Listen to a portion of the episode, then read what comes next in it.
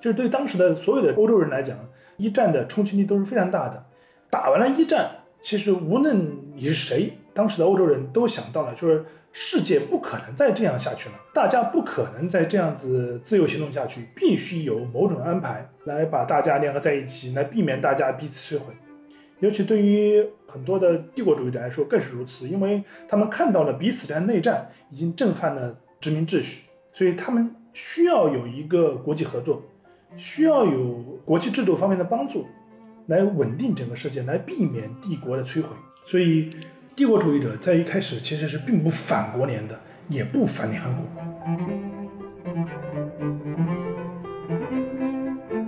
就联合国只是一个空谈，只是一个空想，一个泡沫。无论是你把这个联合国看成是一个官很大的地方，还是把它看成一个泡沫，其实我觉得都有问题啊。如果我们很抽象的大而化之的看待一种全球趋势的话，你会忽略掉这种全球的趋势。当它以本地的方式发生影响的时候，它可能在不同的地域、不同的区间造成的效应都是不一致的。而如果你只是去抽象的赞颂这个大的趋势的话，你就会忽略到一些在地的这些被牺牲的人。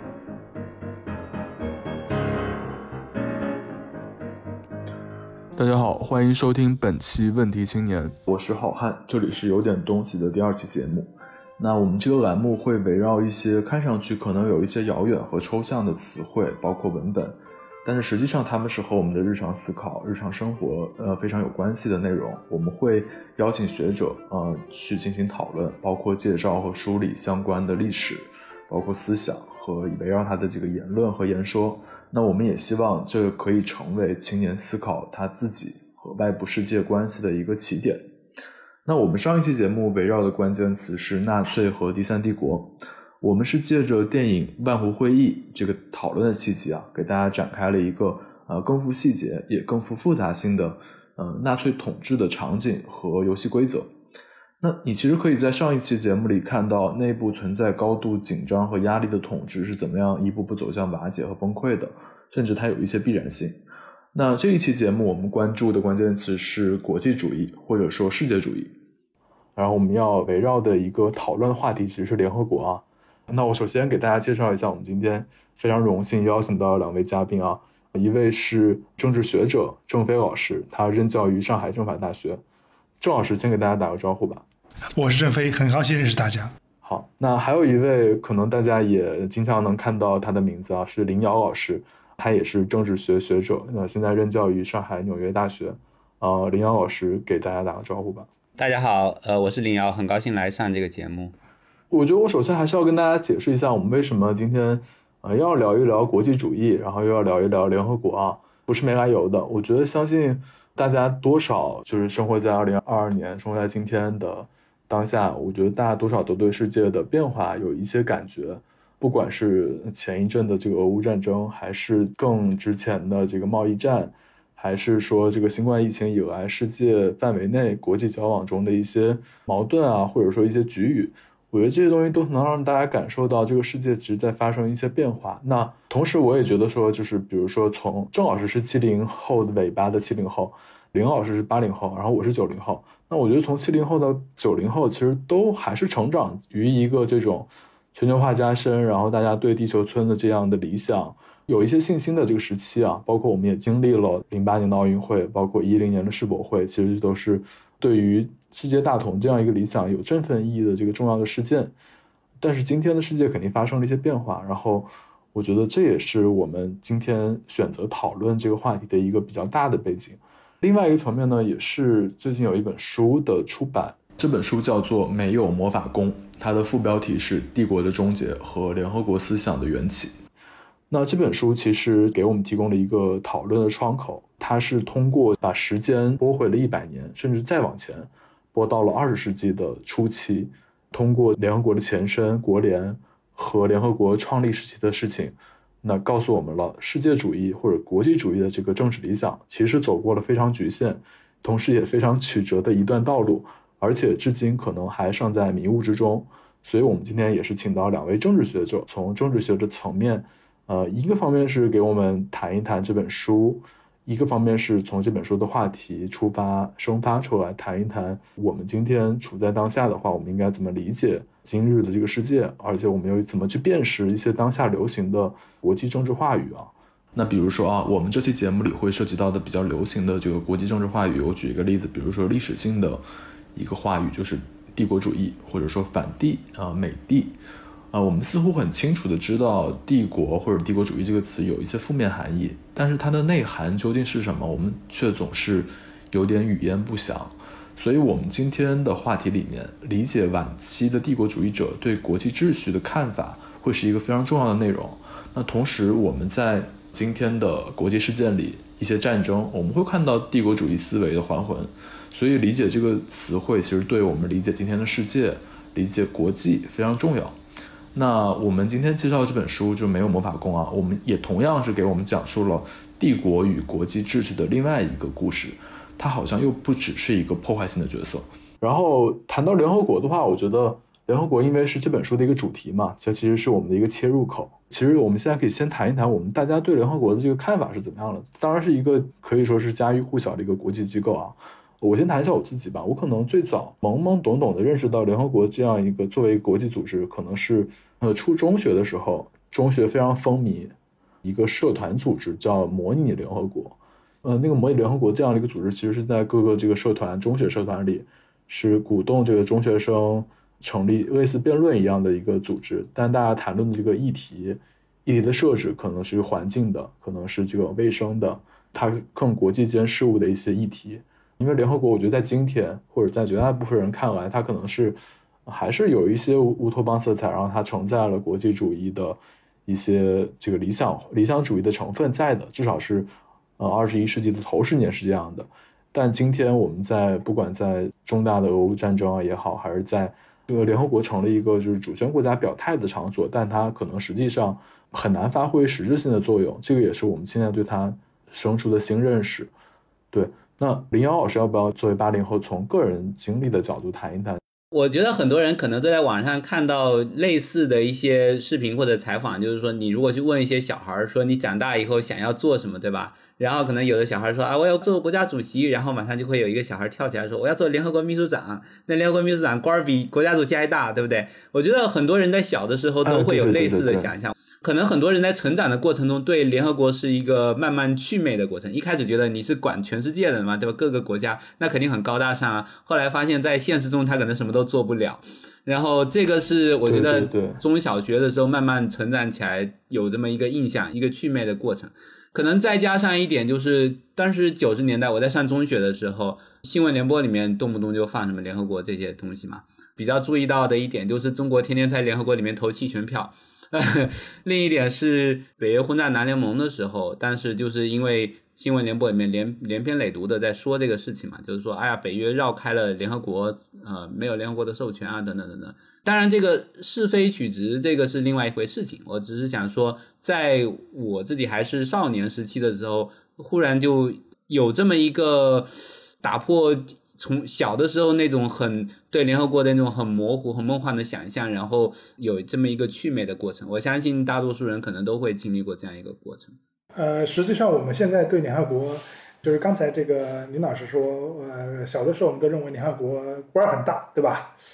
呃，其实现在呢，就是反过来我们祛魅了，就说联合国，哎呀，只是一个国际论坛嘛，什么事儿都不能干嘛，对吧？这这个这是一个呃反方向的认知。对，又走到另外一个极端上去了。哎，对的，没错。很多人就嘲笑联合国嘛，就联合国只是一个空谈，只是一个空想，一个泡沫。无论是你把这个联合国看成是一个官很大的地方，还是把它看成一个泡沫，其实我觉得都有问题啊。所以这一次要聊的这本书嘛，就是什么没有魔法功。我觉得像这一类的书，它很重要，它就是说去寻找联合国的思想起源，然后去考察说联合国它的。一开始奠基的这种思想的基础，它的本身局限在哪里？就大家设想联合国的时候，本来想象中它能干什么事情，不能干什么事情，想要干什么事情，不想干什么事情，然后把这些东西了解清楚之后，才在这个基础上去接着去想说，那我们接下来如果要致力于推动联合国的改革的时候，有哪些方向是可以去走的？有哪些方向是可能就一开始就走不通的？这样的话就避免陷入那两个极端，一个极端觉得联合国什么都能干得成，另一个极端是联合国。屁用也没有，然后完全就是个摆设。我觉得刚才两位老师的分享特别好啊，包括我之前讲说，不管是九零后这种积极踊跃的参与所谓的模拟联合国这个论坛，还是说像林老师和钟老师讲，就是说大家对联合国一开始觉得哈什么都管，好像能力非常大，而且小时候的梦想是当联合国秘书长。我觉得这也是属于过去可能二三十年那个世界主义氛围比较浓郁的那个时代的一种想象。那当然，人们的这个祛魅，那肯定也跟世界局势的变化相关。呃我觉得其实就是马佐尔这本书啊，《没有魔法功》，它其实回到历史现场给我们讲述的这个故事，就反而的特别的有当下的意义。就它其实回到历史现场，告诉我们，联合国这个看似国际主义、看似理想主义、看似。好像承载了人类很多呃美好的乌托邦的信念的一个这样的组织，在它成立之初，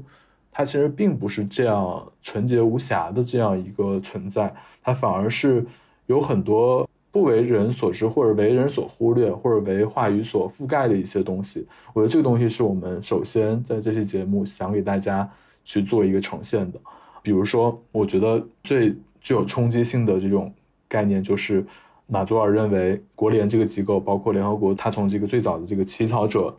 谈起的时候，他认为联合国最早的这个意识形态起源可能跟帝国主义者的努力有关。这个我觉得其实对于大部分啊，我们以这个革命进步史观接受教育的中国人而言，我们好像觉得，嗯，很难理解为什么这样一个国际色彩浓厚的组织，反而是有一个帝国主义的动机推动的，就是因为“帝国”这个词在我们的教育谱系里面本身就带有。落后和负面的含义，我觉得这个可能是我们先可以给大家谈一谈的。包括这里面还有很多概念啊，就是帝国主义，而且就国际主义可能最早帝国国际主义，然后自由帝国主义，还有所谓的良性的、恶性的帝国主义。我觉得这个东西就是可能都是一些呃，我们乍一听非常矛盾的词汇。我觉得是因为郑飞老师其实。他之前专注研究帝国政治，而且也出版了《帝国三部曲》，其中的前两本都已经出版了，就专门研究帝国的兴起和衰落。我觉得郑伟老师是不是先可以跟我们讲一讲中国人到底对帝国有什么样的误解？OK，好，我们中国人对帝国的认知呢，我觉得主要的误解是两个。第一个呢是把帝国说成是大国，帝国是。霸道的国家，帝国是大国，所以你只要是大国，只要是霸道的国家，那你就是帝国了。但其实这个我觉得肯定不对。然后呢，我们的第二个传统误解呢，就是把帝国看成是就说成是一个帝国主义国家，也就是说，如果你的行为是帝国主义的，那么就你就是帝国。但实际上，在至少在政治学的概念中间，帝国主要是一个拥有多元政治构造的国家。那换句话说，帝国主要是个政体，而不是一个形容词。那我们中国人对帝国的认知恐怕跟我们历史有关系，有一点关系，因为中国嘛，在过去总是强调大一统，对吧？所以我们对一个国家内部有许多的呃意志人群或者意志的政权，其实没什么历史经验。那么我们中国在过去老是受到帝国主义者的欺负，所以我们下意识的觉得说你你这个帝国就是搞帝国主义的国家，所以这两种错误认知就跟我们的历史经验是密切相关的。对，其实我想补充就是说，其实中国历史上很长一段时间都是帝国嘛，就中国自己本身帝国，就是说，在郑老师刚才讲说。帝国是一种政体，那其实它的含义就是，你可以大致这么说，就是它有一个中心的政治地带，对吧？中心的人群，然后这个中心地带里面，这些人群有一些额外的权利义务，然后这个政治安排，然后还有一些边缘的地带，可能几个边缘地带，这些边缘和中心他们的在政治上的安排是不一样的，同时边缘地带可能会有一些间接的代理人来统治等等。就我们想象中国历史上，比如说中原。王朝这中原这个这个皇帝和边远的那些，比如说所谓的生番呀、熟番呀、土司啊，就是那些边疆的少数民族之间的这种关系、这种安排，它其实就是一种帝国的关系。刚才那个好像提到说，为什么很多身处帝国中心的人，他有一种自认为自己是文明的带领者，然后我要去开化周边，我要去开化边疆地带。实际上，在中国，不管在西方历史上还是中国历史上，都是反复出现的一个母题嘛。因为在中国的历史上，也会位于这个中原地带的这些帝国的统治者，就会想说，我要去改土归流，我要把那些生番变成熟番，然后熟番再编户齐民，就变成那个和本土的。因为这是我们帮助他们开化，我们帮助他们进入中华文明的一个一个必要的手段，这样子。所以，对于呃西方的那些帝国的开拓者，后来的帝国主义者也是一样的，就是说他内在的思想上有很多矛盾的地方，因为压迫那边缘地带的人口，榨取边缘地带的资源，那同时他又有一种自我认知，他觉得说我这个是在对你进行开化，我在把你带入到我们我们这个帝国更高的文明里头来。嗯，我这里要说的是，就是我们中国人一般都认为说，至少从帝国主义国家这个角度来讲啊，说我们认为帝国是个坏东西。传统上面都把帝国当成是搞帝国主义嘛，就是批评嘛，对吧？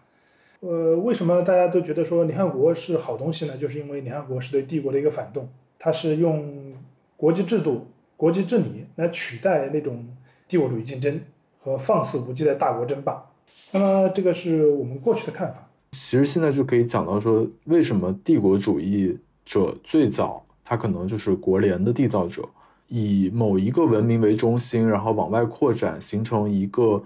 呃有中心的世界的这个想法，其实很早很早就出现在帝国之中了。所以我觉得是从这个角度，郑飞老师可以再给我们做一个介绍，就为什么看起来这么反动的这个帝国主义这个词汇，会跟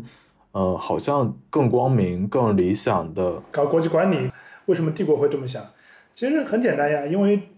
如果说十九世纪是一个自由的世界，那么十九世纪的结束其实是一九一四年第一次世界大战。第一次世界大战实在是打得太惨了。比方说，历史学家霍布斯鲍姆他在他的书就《极端的年代》中间，他就这么说：他说，十九世纪崇高伟大的文明大厦从此在战火中间灰飞烟灭。对成长于是一九一四年以前的一代而言，这个分水岭前后对照的差异实在太大。许多人简直无法把现在和过去做任何连接，这个是霍布斯鲍姆自己说的话。就是对当时的所有的欧洲人来讲，一战的冲击力都是非常大的。打完了一战，其实无论你是谁，当时的欧洲人都想到了，就是世界不可能再这样下去了，大家不可能再这样子自由行动下去，必须有某种安排来把大家联合在一起，来避免大家彼此摧毁。尤其对于很多的帝国主义者来说更是如此，因为他们看到了彼此间内战已经震撼了殖民秩序，所以他们需要有一个国际合作，需要有国际制度方面的帮助，来稳定整个世界，来避免帝国的摧毁。所以，帝国主义者在一开始其实是并不反国联的，也不反联合国。我们还是谈到那个一个具体的人物吧，就是《没有魔法宫》这本书里，其实是以那个史摩兹这个人物开篇的。他其实是最早的国联乃至联合国思想起草者、缔造者之一吧。然后他认为大英帝国其实唯一成功的国际政府实验，而且他在英帝国里面也身一直身居高位。但其实仔细细究一下他的身份，呃，因为我看郑飞老师那个书评，他也写到，就是史默兹这个人，他其实，在大英帝国的这个南非的这个自治领里面，他其实是最早是一个反对派的角色，甚至是在布尔战争中是一个反对军的领导人。他打死了不少英国人。对，我觉得是结合这个经历，我觉得郑飞老师可以谈一谈，因为您研究帝国嘛，就大英帝国这种特殊性，为什么会造就一个史默兹这样式的人物，也由他然后推动了一个。我们今天熟知的联合国的前身的这么一个东西，史摩兹呢？我觉得他就是一个帝国主义者，不反国联，不反国际合作，不反国际治理的这么一个典型的例子。那么史摩兹刚才您您讲过了，就是史摩兹是南非的游击队的人，对吧？在一八九九年到一九零二年之间，英国人和南非的布尔人打了一场布尔战争。照道理说，这个史摩兹应该是英国人的世仇。因为在这个布尔战争中间，英国人把布尔人啊又杀又关，对吧？所以说，那史默兹应该是英国人的世仇才对啊，但实际上不是，因为在布尔战争之后呢，英国人迅速进行了改革，在南非建立了一整套的民主选举与责任制政府体制。那英国人并没有把布尔人给排除在外，而相反的，就是给了这个布尔人以选举权。布尔人呢，他在南非中间人口是占多数的。所以，凭借这个选举权，凭借这个民主程序，布尔人就迅速的又获得了南非的政治主导权。所以史摩兹曾经自己有话，他是这么说的：“他说，四年之后出了名字，他们把我们的国家的一切还给了我们，这种信任和宽宏大量，以前发生过吗？对吧？”这是史摩兹的原话。史摩兹从私人角度，他从此就在这个英国政府内部其实是飞黄腾达的。在第一次世界大战中间，他是英国的战时内阁的成员，称得上是位高权重。到了第二次世界大战中间呢，他被首先被任命为这个英国的陆军元帅，然后又再次到英国的内阁中间任职。还有一件事情是促成他认同英帝国统治秩序的这么一个原因，在南非，白人是绝对的少数，黑人是绝对多数。那么当时的南非布尔人是要实行种族隔离政策，而这个种族隔离政策要执行下去，必须要依赖。帝国的外部支持的，那恰好呢，就是十九世纪末的这个大英帝国也很有一点种族主义分层治理的味道。当时的英帝国实际上是分成了两个圈子，内部那个圈子呢是英国与英国的移民建立的白人殖民地，像加拿大、澳大利亚啊、新西兰啊、南非，对吧？那外圈呢就是除此之外的非白人领土，像什么印度。所以对主要由白人组成的殖民地，英国的态度非常的好，将之视为合作伙伴。而印度和其他的殖民地，就非白人殖民地，只是帝国的财产。所以对史莫兹来说，呃，英帝国主义的这种种族主义味道其实是非常对胃口的。那对于南非来说，南非在这个英帝国的这个统治之下，享有很大的自主权与自治权。布尔人掌握了整个政权，所以对布尔人生活在英帝国里面，他也没什么不满。就是你要知道，就是史莫兹是那种他是生活在帝国边缘的人，对不对？南非也在帝国的边缘。那么对这种帝国边缘的人，这个人士来说，帝国中心与其他帝国中心的争斗，对他们造成了最大的损害，因为帝国之间争斗对他们的这种理想秩序造成了最大威胁。所以史莫兹觉得说，我们需要去找一种国际治理方式，让大家都能心平气和的坐下来，就是大国与大国之间，帝国与帝国之间能够。心平气和的坐下来，不要再彼此争来争去了，免得打翻了你的盘子，顺道就打翻了我的盘子。所以史墨兹才决定这样的话呢，就为什么如果英帝国能够稳定这个世界秩序的话，那为什么不把这个英帝国的这个模式推放到整个国际领域呢？对吧？实现大国协调，稳定殖民地秩秩序，这就是帝国主义者其实最开始的时候其实不反国联和不反联合国的一个主要原因。我觉得这就是一个残酷的历史现象，就是这样一个我们今天认为的呃有世界主义色彩、理想主义色彩的联合国的最早前身的可能，它呃包括国联的这个重要的人物史莫兹，他是一个种族主义的，而且是帝国主义者。但是基于刚才郑飞老师讲这个原因，他构想的一种内含于帝国统治秩序之内的国际秩序。对，这应该是一个。呃，这本书告诉我们的一个非常重要的关于这个国际组织的一个重要的历史真相。那其实我也想了解，其实像这种自由帝国主义和这个帝国国际主义，它其实它那个时代局限是非常明显的，包括它是有种族主义的倾向的，而是完全的明显的。包括史莫兹个人，他也是一个种族主义者。自由帝国主义这个方式为什么没有让大英帝国维持他设想那种内涵于帝国的国际秩序呢？就它的崩溃到底来自于什么？但其实这涉及到帝国为什么退出了历史舞台。刚才你讲自由帝国主义，主要是对自由帝国主义的一个批评，对吧？但实际上，我个人觉得，像自由帝国主义是有好的地方哦。呃，是呃，能不能先简单介绍一下什么是自由帝国主义？就是因为大家可能也不太了解。它其实就是讲的是，一个帝国内部不要有一个集权的中央，对吧？帝国的各组成部分通过某种各自有自治体系。有有民主程序，它的组成成分与成分之间通过某种方式进行协调，然后有一些自由贸易，有这东西。然后呢，这是内圈圈子里面的人是这么来治理，那么对圈子外面的人是文明教化。嗯嗯，圈子外面其实基于种族，对吗？算吧，算算是种族主义吧。但不管怎么样吧，自由帝国主义有它的合理的地方。他们这批人是最早的。构想了一个国际秩序的这么明白，就是相当于自由帝国主义者，其实呃历史性的完成了一些国际组织和国际合作事务上的一些事情，对吗？但是虽然有这个局限，因为一般来说的话，我们都认为帝国是一个中央对地方的严格控制嘛，对不对？但实际上，自由帝国主义讲的就是说中央和地方之间的关系，嗯，就不要那么严格。对，呃，林阳老师要不要谈一谈？就是您看这本书，我觉得如果我们是在讲自由帝国主义的话，其实就像我们刚才都有讲到，就是说帝国和帝国主义是两回事情嘛。所以如果你是讲说一个自由帝国的话，它和自由帝国主义就是要需要很仔细的辨析到底我们在讲什么东西。因为其实刚才郑老师说。这些有合理的地方，其实更多是讲的是帝国，就是说，因为帝国，尤其是在当年交通运输不够发达、信息传递不够发达的时候，它很多时候需要这种。呃，寻找地方上的边缘地区的代理人进行间接统治，就是说，尤其在中央政府它的那个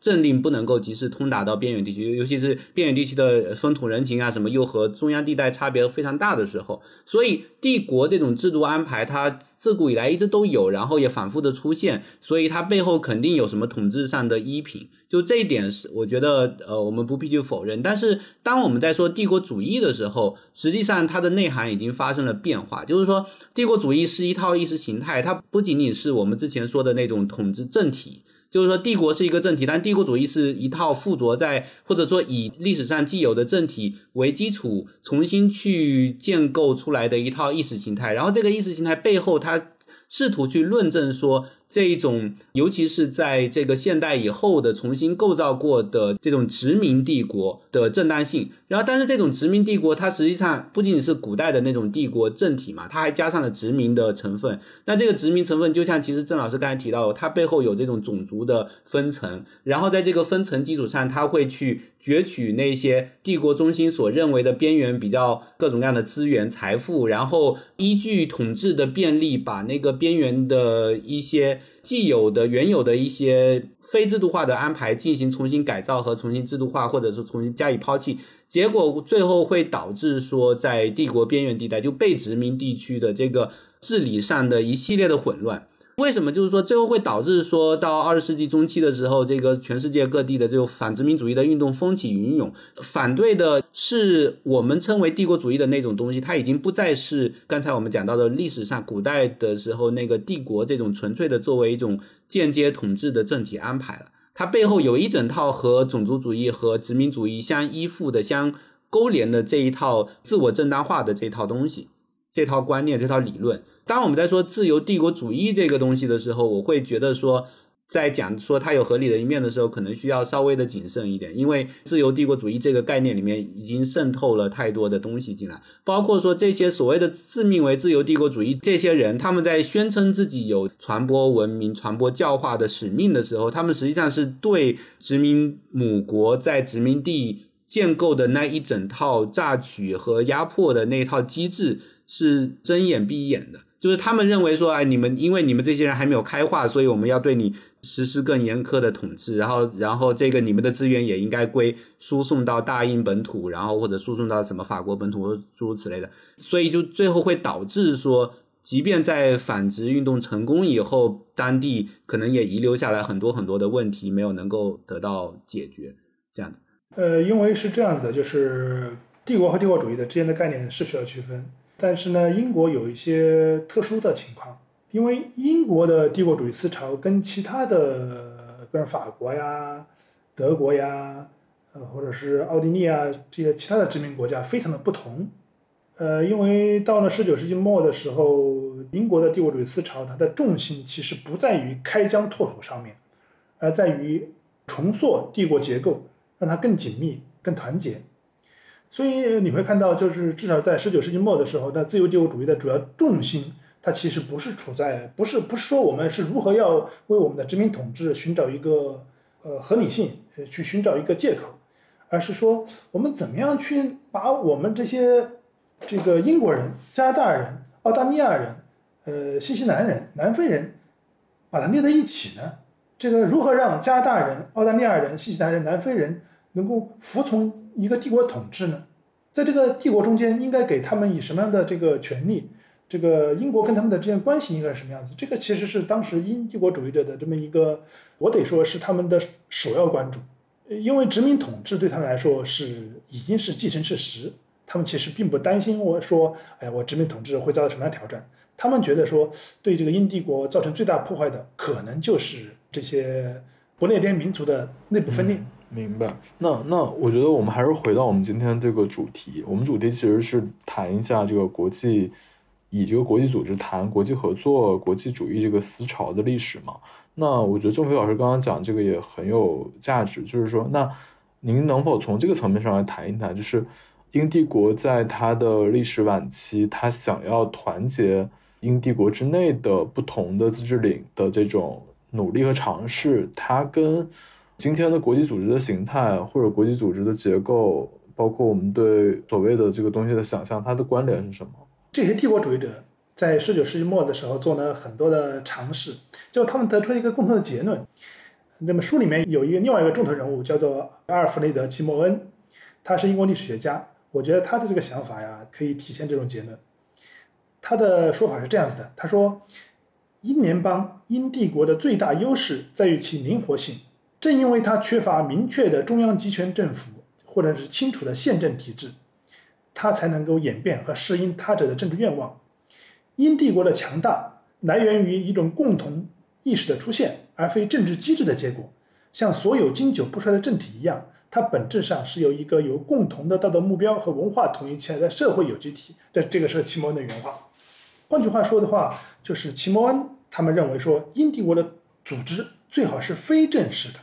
不要有一个统一的集权政府，也不要有一个规则明确的等级化的政治机制来协调帝国内部的关系，而是要你要依靠感情、依靠舆论、依靠国际社会、大英国社会、不列颠社会来起到团结作用。这种眼光，当他们看到国际组织的时候，他们其实是心里也想：那如果要成立一个国际组织，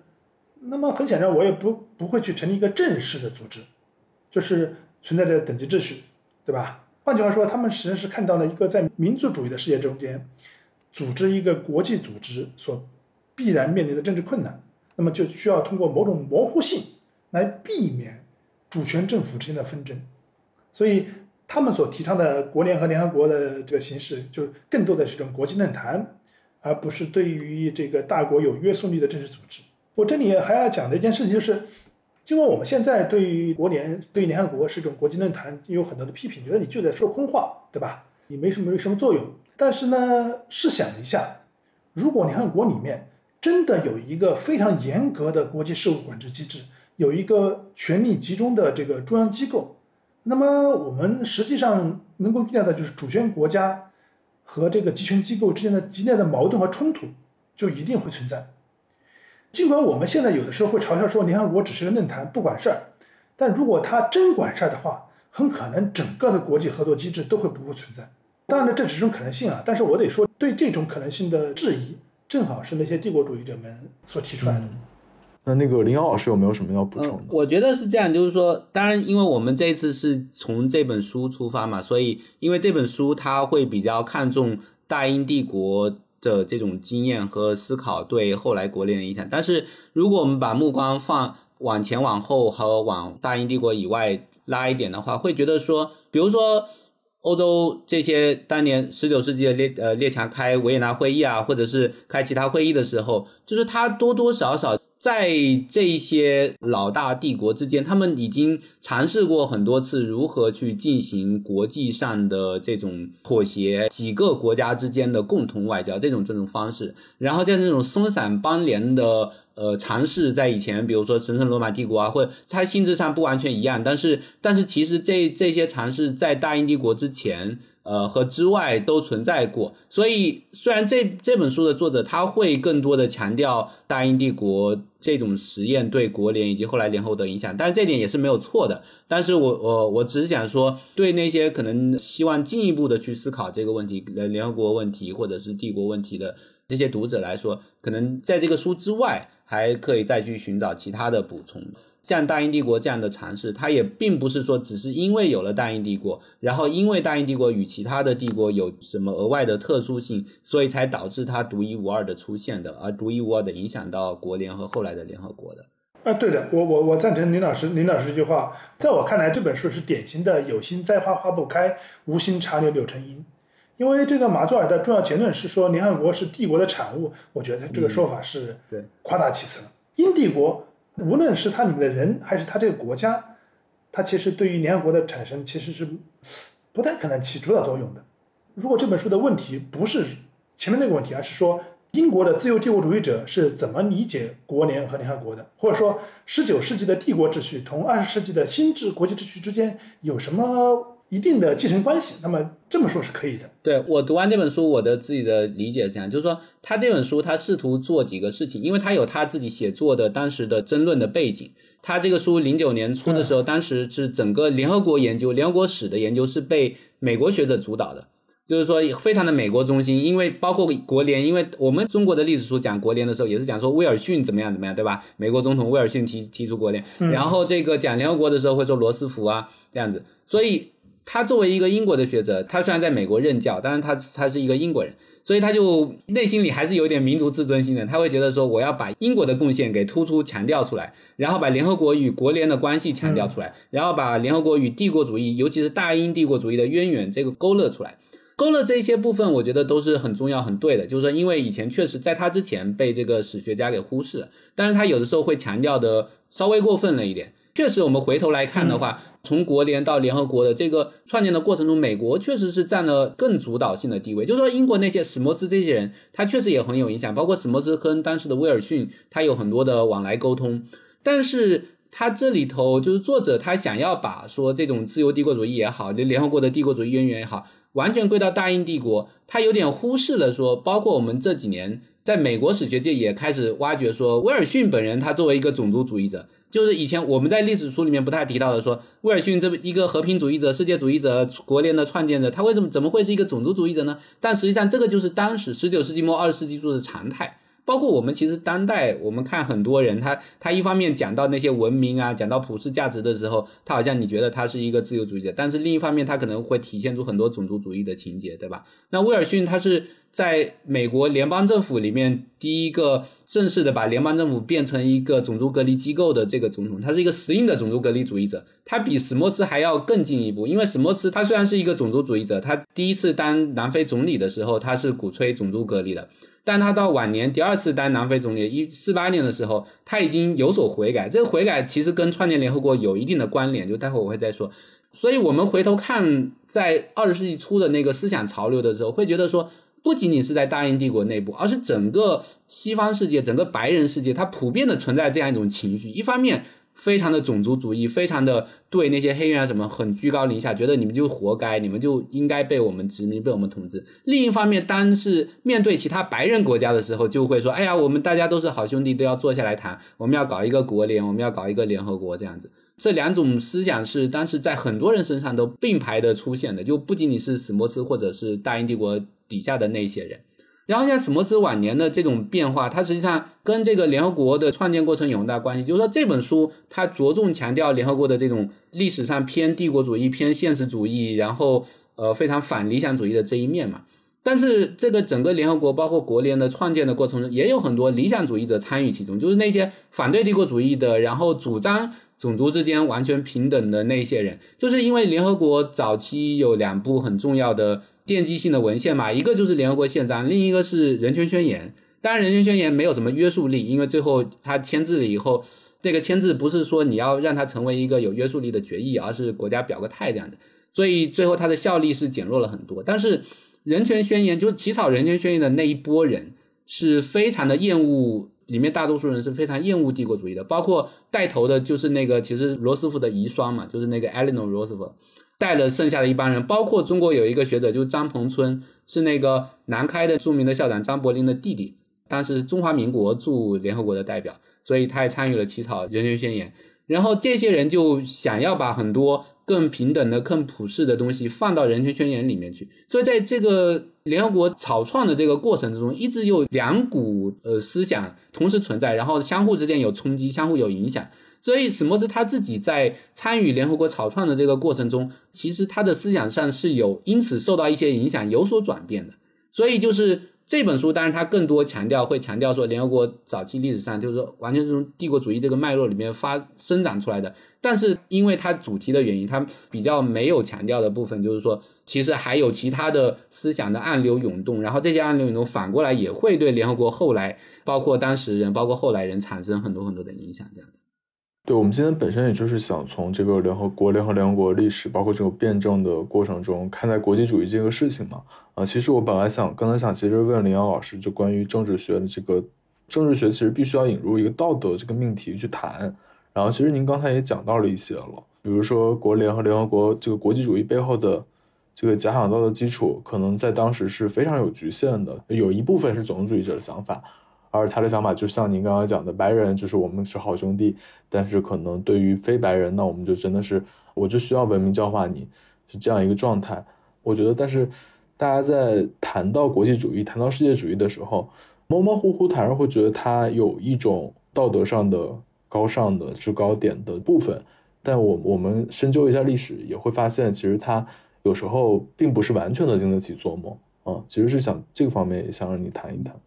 对，我觉得从理念上说，我们在在做国际主义的时候，大家会觉得说，它背后有一套的预设嘛。因为国际主义如果真的能够行得通的话，它背后一定要有很好的技术条件。比如说，国家国与国之间，一个是没有太多的战争，就是大国之间没有战争；另一个是说，大部分国家或者至少大部分大国，安理会有否决权的那些大国，它至少内部已经实现了一定程度上的民主或者自由或怎么样的。然后，所以。他不会成为一个国际舞台上的威权代表，对国际主义的想象制造很多麻烦。比如说，现在联合国的一个很大的问题就是，或者是任何关于国际主义的想象，关于国与国之间平等的想象，有一个很大的麻烦，就是说，那如果一个国家内部他自己都没有赋予自己本国人民平等的话，那为什么这个国家派出一个代表和其他国家的代表，相对民主的国家的代表之间就应该能够平起平坐，然后由着政府代表来？决议某些问题，所以这个对那些构想国际主义秩序的人来说是一个很大的一个悖论，这是悖论之一啦。另一点就是说，国际主义这个理念它本身是不是一个完全的好东西，这个可能也值得商榷，因为这里面就涉及到，其实说回到我们一开始讲的，说为什么自古以来帝国这种形态它长久的存在，就是说帝国形态背后有一个很重要的因素，就是说。间接统治的需要，就是说，由于呃运输、信息传递等等各种各样的局限，导致说直接统治它越往边陲的地带走，它的效力越弱，它越不可能及时的呃反馈有效的信息，或者风土人情差异太大，然后语言差异太大，导致没有办法有效的统治，最后统治越越往边陲走，会越变得一团糟。那这对当代国际主义的想象也是一样的，我们只要想象一下说。呃，现在世界上有多少多少种语言，有多少个民族？然后，假如说有一个国际政府，有一个这个世界上各个角落的事情都归他管的这样一个国际政府的话，那这个国际政府最后会乱成。什么样一团？因为他没有办法拥有非常精细的对世界各个角落的在地化的知识，对吧？非常就是本地化的知识。其实我们不需要去看二十世纪早期，就想二十一世纪的事情，就包括讲说美国伊拉克战争以后、阿富汗战争以后，他怎么去统治，怎么去维持那个已经。占领下来的那些地区的秩序呢？怎么去改造？就是说，美国小布什当年想说，哦，我们要把伊拉克改造成一个民主自由的新世界。但是最后，不管是在阿富汗还是在伊拉克，基本上都失败了嘛。但这个失败背后有一个很重要的原因，就是说，如果你是在华盛顿，离中东很遥远的地方去想当然的发号施令的话，你实际上是。由于缺少了在地的知识、在地的参与和本地人的那些情感纽带也好，或者是对地方上的部落之间的关系、对家族之间的恩怨情仇的了解也好，呃，想象中勾勒出来的那些政策蓝图，硬直接套到那些地方上，一定是会走样的。最后就涉及到回到这样的一个问题，就是说国际主义这种想象，它到底它的限度在哪里？就是说。到什么时候？当我们一个政政治体庞大到什么时候的时候，它已经把它拉伸到它的能力的极限了。这时候，我们只能再往上走的话，只能建立一个国与国之间或者政治体与政治体之间的一个很松散的联盟，而不是再想要把他们更紧密的绑定在一起。因为更紧密的绑定在一起，一定会导致各种各样的这种因为本地知识的缺乏，因为这个本地的所谓统治正当性的缺乏等等而造衍生出来的一系列的新的问题。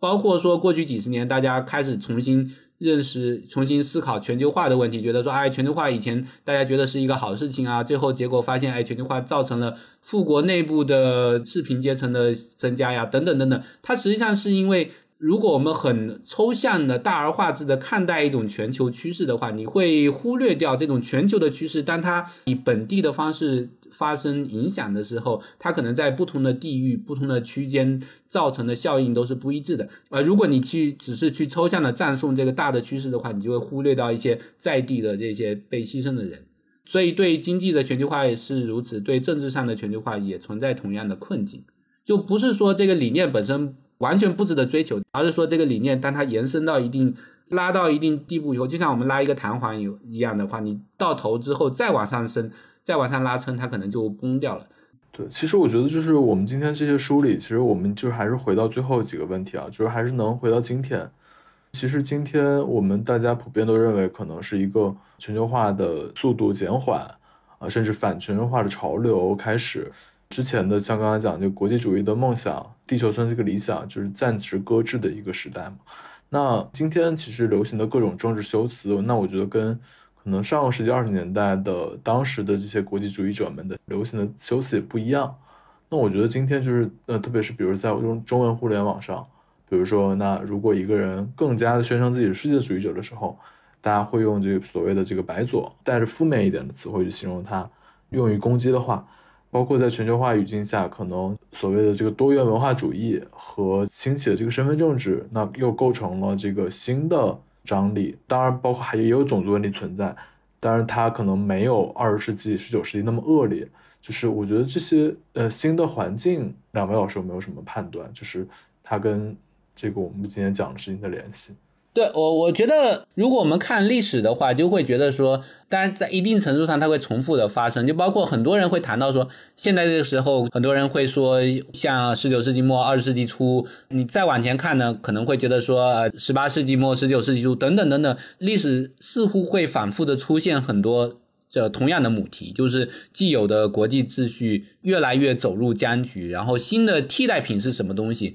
没有人能够事先能够预料到。当然，当代有一个很大的不同，就是说有核武器出现之后，大国与大国之间的这种全面战争变得不太那么可能了。当然，不是说完全不可能。如果真的说要有个疯子要扔核武器的话，对吧？这就意味着说，呃，像两次世界大战那样的局面可能很难会出现，就是不会是说混乱之后接下来是废墟一片。即便没有这种全面战争，那在这种右翼民粹主义也好，然后由于气候变暖带来的各种各样的次生灾害，包括越来越多的气候难民潮啊，包括大小国之间的因为抵御呃气候灾害的能力不一致而导致的新的冲突呀，等等这些新的问题。涌现出来以后，该怎么去解决？能不能解决？我觉得这个都是非常急迫的问题吧。可以说，当然我该怎么解决，我也不知道，没有没有任何的答案。很多人可能回到五六年前、十年前，有人如果说既有的国际秩序眼看要走到尽头的时候，很多人会觉得说你们这种说法是在杞人忧天。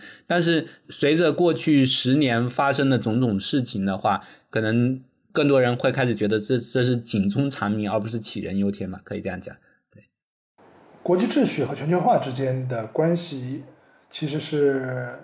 比较复杂的，但是我们可以简单的说，就是全球化是结果，国际秩序是原因。其实我们现在的国际秩序其实就是两次世界大战的第一次世界大战和第二次世界大战的结果。因为两次世界大战打得太惨了，所以呢，无论是哪里的人，其实都对原有的国际秩序这种这种自由的帝国争霸的这个秩序都产生了反感。帝国自己其实也是需要有一个，其实觉得说也也不能这样子，所以呢，外宣主义以法理管制世界的想法，在一战之后，在二战之后深入人心。那么传统的列强的军事体系被集体安全体系所取代，在这个体系下面，国际竞争是要遭到控制，而不是遭到鼓励。那么由于国际竞争被控制起来了，所以呢，现在的全球化在成为一个现象。那么我们现在的反全球化潮流，其实，在某种程度上面，其实就是说，哎呀，挨打的教训已经忘记了。那这是第一个，第一个原因就是我们在丧失我们的记忆。第二个问题是呢，这个全球化的世界其实是有光辉中间其实是有个暗点的，因为它假定说，如果把国家之间的竞争控制起来的话，那么国家之间就应该进行和平交流、和平竞争。大家就会彼此促进，然后大家整个世界都会向一个好的方向进化。但实际上，现在有相当的证据能够表明说相反的情况存在，也就是说，我们当前的世界在控制住了国家的暴力和层次以后，催生了一批失败国家和寄生国家。因为在这个我们当前的世界秩序之下，国家享受到了非常的安全、安全保护，所以这些贫穷、行政结构薄弱、往往有极大族群多样性的国家，从来没有机会像近代欧洲国家那样以战争来制造、来巩固国家，所以他们没有动力来进行改革，他们有太多的薄弱之处，却享受到了过多的国际安全，比方说委内瑞拉呀。安哥拉呀和刚果民主共和国呀，那这些国家都可以说是当代国际秩序的寄生国家，他们能够从资源的对外出口中间获得大量的金钱来维持统治，不必去回应其纳纳税人，也不必进行任何的政治改革。如果说一战之前的那个世界信奉的是社会达尔文主义，崇尚竞争是失之于猛，那么我们当前这个世界却是矫枉过正，失之于宽。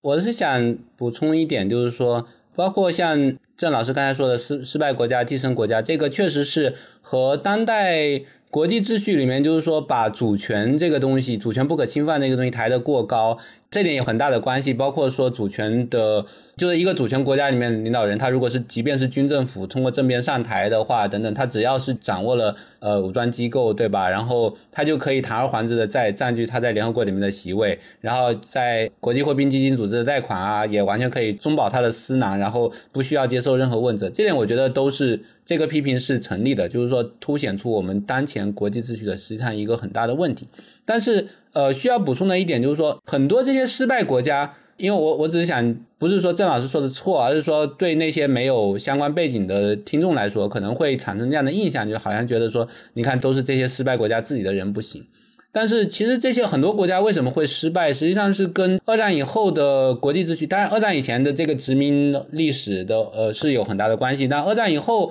这个反反殖民运动以后，很多这些非洲国家先后独立之后。又马上就陷入了冷战的美苏争霸的这个两难之中，这个夹缝之中。因为反殖民主义运动的兴起，实际上是它是本身是一个偏左翼的运动嘛。那么，所以早期第一批的这些领导人，独立运动的领导人什么的，他们对苏联或者是对这些什么社会主义思潮，多多少少有一些同情的地方。所以他们上台以后，或者是眼看要上台的时候，他们多少会喊出一些什么石油企业国有化呀，就这一类的说法。